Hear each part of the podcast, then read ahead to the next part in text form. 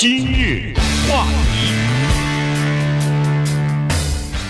欢迎收听由钟迅和高宁为你主持的今日话题。呃，前段时间呢，在这个迈阿密呢，发生了呃，Zimmerman 就是一个白人的这个社区的守望相助的人，把一个黑人的青年呃打死了，Trayvon。呃，Martins 打死以后，呃，这个审判的时候被判无罪释放，那么在美国引起了广泛的争议啊，就说这里头是不是有种族的问题啊等等。其实呢，呃，如果回顾一下历史的话，实际上在我们南加州，在洛杉矶就曾经发生过。几乎是一样的事情哈，这个也是涉及到少数族裔。那么当然这个是二十多年前的事情了，所以呃我们的记忆有的时候是非常健忘的哈。所以最近刚刚出来的一本新书，就是这个星期一出来的这本新书呢，就又回顾了一下当年的历史，同时呢，呃觉得和前段时间的这个呃迈阿密的这个这起案子的这个审判结果呢，呃居然有惊人的相同之处。对，这本新书呢是由我们 UCLA 的。学者 Brenda Stevenson 所著啊，他花了很多的时间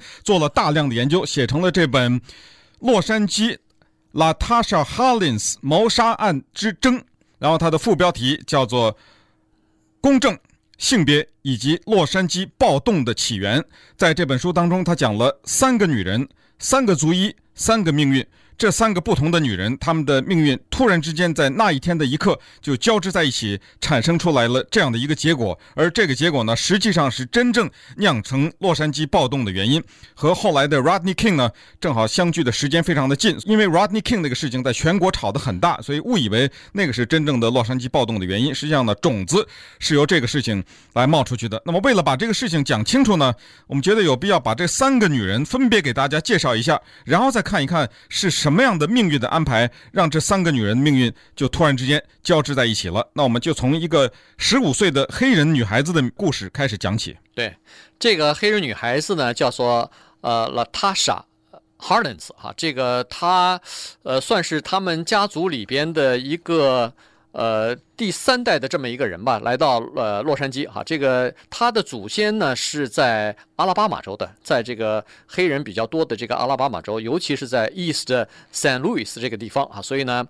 在那个地方，在那个社区，百分之九十七、九十八大概都是黑人哈，白人只有百分之零呃一点几，所以他在这个家族呃生长。那么后来的父母亲就把他呃带到了这个洛杉矶，但是他们的家族里边是在过去的里边充满着这个辛酸和悲剧哈。呃，最主要的悲剧是家庭内部的，就是说呃家里头的这个女性啊，经常是在生了孩子之后就被丈夫给遗弃了。所以单亲母亲特别多啊，这个不光是他们家族了，其实在很多的这个黑人呃这个社区里头都可以发现这样的问题哈。所以在这种情况之下，他是由他的奶奶所带大的。那么当然他呃在成长的过程当中，首先看到的是他母亲 Crystal 在这个他还只有九岁的时候，在他呃工作的那个酒吧间。被人杀死的事情，对，这事情也真的是可以说是几乎是一种预告式的方式呢，已经注定了这个女孩子的命运，可能要跟她母亲一样，因为她九岁那一年呢，她爸爸又喜欢上了另外一个女性，所以她爸爸跟那个女的好起来了，等于说她爸爸在外面交了一个女朋友，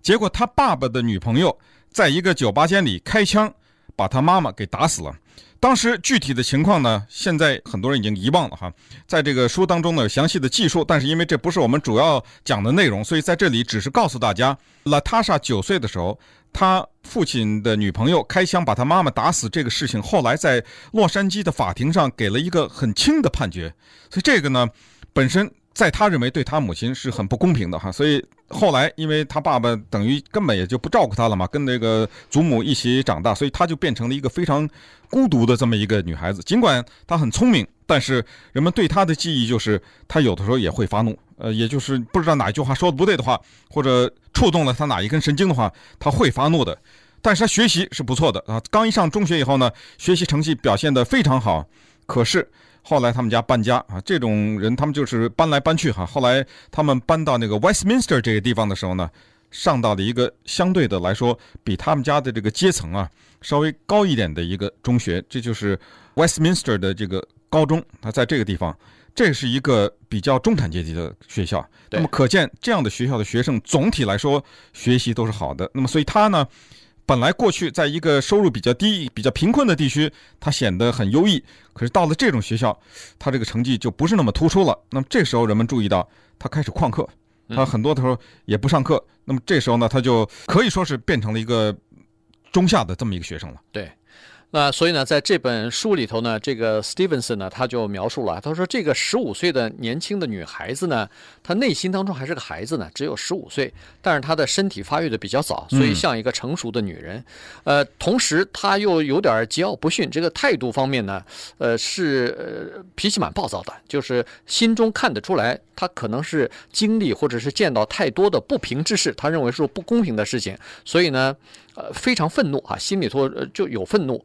那么，所以它是一个非常符合的这么一个混合体，既有着年轻人、青少年的这种天真，同时又有着成熟，不应该在这个年龄有有的成熟。呃，虽然看上去非常高大、很很很很有力气、很壮的那么一个女孩子，但实际上内心是非常容易受伤的，所以充满着这个仇恨或者是愤怒，但内心当中呢又非常的柔软，所以她实际上是就是这么一个矛盾体的结合，结果。就在一九九一年的一天下午，他命运就让他走到了一个韩国女人开的这么一个烈酒店里头。对，叫做 Empire Liquor Market，是在 South Figueroa 这个地方。它的城市所在地是 Compton，那么这个是我们洛杉矶一个犯罪率非常高的一个城市。于是就引出了我们故事的第二个主人公，就是韩国的这位杜阿姨啊。她是一个中年的妇女，根据这个照片上看呢，略微有点胖哈，所以我们叫她杜阿姨好了。那么这位韩国来的这个杜阿姨呢？他的经历也是典型的一种韩国人在美国的经历哈。他在韩国家境不错，在他们那个镇上，啊他爸爸是这个镇上的唯一的一个医生，所以他是一个中产阶级家庭长大的。后来嫁给一个老公，这老公呢是非常的有志向的哈，就是觉得要往外发展，所以她老公先到了美国，到了加利福尼亚州，然后就把她给带来了。带来以后，和所有的那些韩国的家庭一样，和很多我们华人的家庭一样，他们含辛茹苦，各种各样的工作都做。先是在车衣厂里面，在车衣厂每赚赚一点钱，他们都把它存起来，把从家里带的积蓄也都拿来。一有机会，就是当这个钱刚一够的时候，马上自己做老板啊！他们都是很容易创业的，很有创业精神这些人。第一个店他们是开在 Valencia 这个地方，然后接着就在 Compton 开了第二家店，就是卖些杂货啊，卖点酒，大概就是这种吧哈。烈酒店。呃，为什么在 Valencia 和 Compton 这种地方开？很简单，大家也都知道原因，呃，便宜啊。对不对？犯罪率高没关系，我只要是便宜，我先把脚跟扎下来。便宜的代价当然也就是犯罪率很高。那么稍等会儿我们再看一看，这一位韩国女士来到了美国，来到了我们洛杉矶开店。这个黑人女孩子在洛杉矶长大，然后另外有一个白人女青年，这三个人的命运是怎么结合在一起的？今日话题。感谢你收听由中讯和高宁为你主持的今日话题。这段时间跟大家讲的呢是一本新书啊，礼拜一刚刚上架的一本新书，它就是描述了在洛杉矶一九九一年，大概是二十二年前。发生的这个一个案子哈，那么这个案子呢，实际上又引起了人们的反思。呃，由于这本书它算是一个学术性的这个研究啊，但是呢，里边有许多真实的故事以及很深刻的反思。就是说，在美国，在洛杉矶这样的一个熔炉里边，有三个女性，她们之间走的不同的路，让她们交汇在这个洛杉矶的一个烈酒店。呃，由于这个烈酒店里头发生的事情和这个案子呢，三个人的命运又发生了。很大的变化啊！刚才说过说了两个人，一个是呃这个十五岁的黑人的女孩子，呃，Latasha 啊，La Latasha 呃 Harless 哈，然后第二个呢就是来自于韩国的移民叫杜阿姨，我们给她叫她哈。嗯、那么当然了，她是呃刚才说过了，在来了美国以后呢，和先生这个辛勤的打工，然后筹了一点钱以后，就自己做老板，开了两家烈酒店。那么在这个 Compton 这个烈酒店呢，实际上是他成熟，这这这已经成年的儿子在看，但是他儿子呢，在看店的时候，经常看到店里头有一些就是当地的帮派帮派分子来，所以这一天呢，刚好他儿子不知道为什么没来，所以呢是他来顶班，于是他那个这个星期六那天早晨呢，是他上班的，所以呢，你看这个真是呃好死不死，就是他替儿子顶班的时候发生了这个枪击案件哈。接下来的另外的一个女性呢，是一个白人的女性，那么这位女性呢，实际上是审理这个案子的法官啊，是 Carlin 法官，她是成长在洛杉矶这个非常富裕的一个区域，因为她的父亲在美国的娱乐界是很著名的一个主管。哈，是呃，这个 Warner Brothers 的一个高级的主管，叫做 Myron 呃 Carlin 哈。但是呢，如果追溯下来的话，他和前头的两个呃女人一样，他也是来自于一个移民的家庭。那么他的祖辈是来自于呃这个现在俄罗斯的那个基辅的，嗯，因为他父亲呃犹太人，哎，他父亲是个犹太人，我不知道他母亲是不是是这一家人都是犹太人，一家人都是犹太人，所以呢，实际上他也是一个移民的后代了，对。他的经历呢，跟这个韩国人和这个黑人多多少少有点像，就是他父亲能够打进好莱坞，在华纳电影制片公司做总负责人，这个是一个极高的职位。我们也知道，当今的好莱坞有很多的主管，以及甚至整个的电影制片厂都是在犹太人的控制之下。像 Steven Spielberg，他的那个梦工厂电影制片厂那三大巨头 Jeffrey Katzenberg、David Geffen。这三个人全是犹太人啊！这个电影公司就是他们开的，所以这个是当今的情况。但是早年的时候呢，犹太人受到一些歧视。其实现在有些人在背后也会冷言冷语的说一些犹太人的话。所以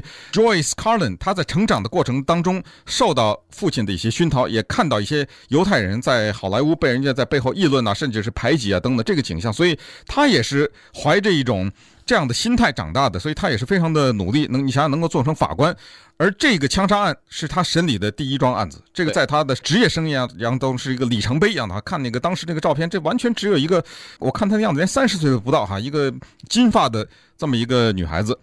那么案子呢，就是发生在这个一九九一年那家烈酒店叫 Empire Liquor Market South Figueroa。这一天，十五岁的 Latasha Harlins 走到这个店里面，她身上只有两块钱，她拿了一瓶橘汁，这瓶橘汁呢是一块七毛九。橘汁儿应该是不上税的，是食品，对吧？对。所以他两块钱是完全可以买这个一块七毛九的这一瓶子橘子汁的。他拿了以后呢，还没有付钱啊，就在这个店里逛啊，逛了一会儿以后呢，他把这一瓶橘子汁啊，随手就放在他后面的背包里面了。请大家注意，在美国的商店里，只要不出门，你不能说他偷东西。他可以放在他身上的任何地方，对，你不能讲话，直到你看着他，比如他往那个裤袋里面一插，这个明显是偷盗的行为，你也不能讲话。等他不付钱往店外一走，那这你去抓他，他就没没话说了。可是这个拉塔莎没有出门，尽管他这个动作有点可疑，把这瓶橘汁放在了他那个后面的背包里面，但他身上的确有两块钱，他这瓶橘汁的确是一块七毛九，他的确没有出这家店，所以麻烦就从这儿开始。对。呃，这个呢和 Zimmerman 还不太一样啊。Zimmerman 和 Try 呃 Trayvon 呢，他们是你说我说没有录影嘛？但是这个事情，一九九一年发生在这个 Empire 烈酒店的这个事情呢，完全被有录影录下来了。就是说，这个呃十五岁的女孩子把一个呃价值一块七毛九的橘汁放在自己背包里头，还在逛店的时候，我不知道那个时候她是不是想要出去，但是还没有出去的时候，出去，对。